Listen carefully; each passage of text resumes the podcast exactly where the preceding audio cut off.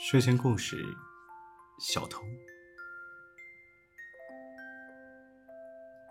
哎，谁把我的项链偷走了？一觉醒来，木星戴在脖子上的项链不见了。嗯，虽然不是什么值钱的玩意儿，可上面的星辰可是陪了他上万年的。不只是桃。最近大家都发现丢了不少东西，大到月亮神头发上的钗，小到地球上一个国王收藏的夜明珠。听说啊，就连萤火虫举着的灯笼都有人偷。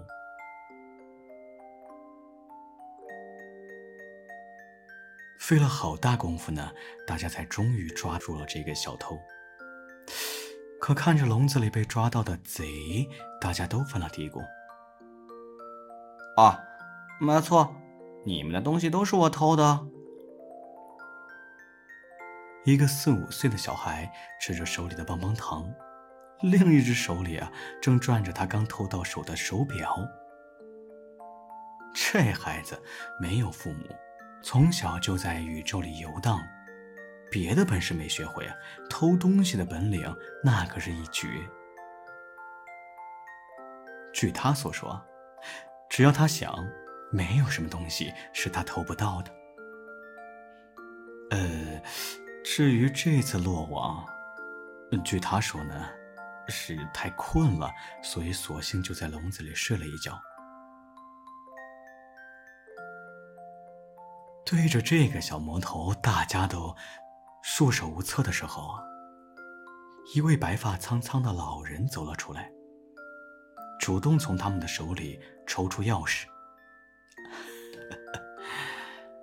把他交给我吧，我会好好管教他的。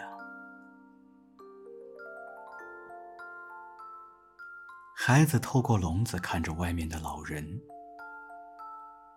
瘦削的身体看似弱不禁风，说话时隆隆的声音啊，像老风箱一样。凭他想怎么管教自己？喂，老头，我可不会听你的话哦，你最好放弃吧。孩子在老人的家里跑来跑去，打量着房间里所有值钱的东西。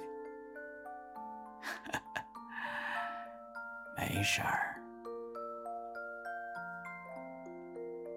老人呢是睡神。负责在夜晚分发整个宇宙所有人的梦，这本就不是什么有油水的工作。家里边除了一台织梦机之外，就没有什么值钱的东西了。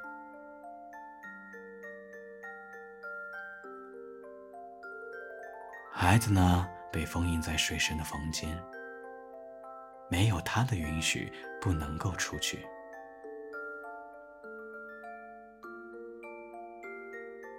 不能出去野，孩子索性把所有的精力都用在了捣乱上。睡神刚织好的梦被他弄得乱七八糟，家里的墙上啊也全都是他的涂鸦，就连睡神的袍子都被剪了好几个大洞。睡神从来没有对他发脾气。只是简单的教训几句，然后继续为他做好吃的饭菜，清洗他换下来的衣服。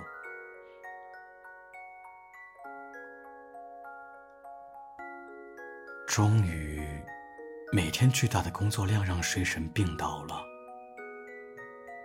躺在床上，睡神解除了房间的封印，并给孩子一些钱，出去吃点饭吧。啊，别饿着了。嗯，真的吗？睡神点点头。知道可以出门，孩子高兴坏了，在宇宙里转了好大一圈他又偷了不少好玩的玩意儿。玩的兴起的时候啊，突然想到在家里养病的睡神，呃，没有人照顾。他一个人该怎么办啊？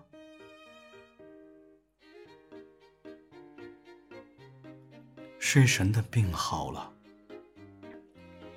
小孩子再也没有回到家里。依旧重复着每天织梦、送梦的工作。但不知为什么，睡神的工资突然变多了不少。有人说呢，是因为他最近制造的梦质量都超级好，大家夜晚都沉溺在梦中睡得舒服。傍晚，睡神在织梦机前忙了一天，不知不觉睡了过去。吱呀，门从外面被推开，孩子踮着脚尖儿走到睡神跟前。拿起一块毯子盖在他的身上，孩子拿起织好的梦网，手轻轻一挑，便把所有不好的噩梦啊，全都从中偷了出来，将噩梦藏在手里。孩子又蹑手蹑脚走出房间。哼，我就说嘛，没有什么东西是我偷不到的。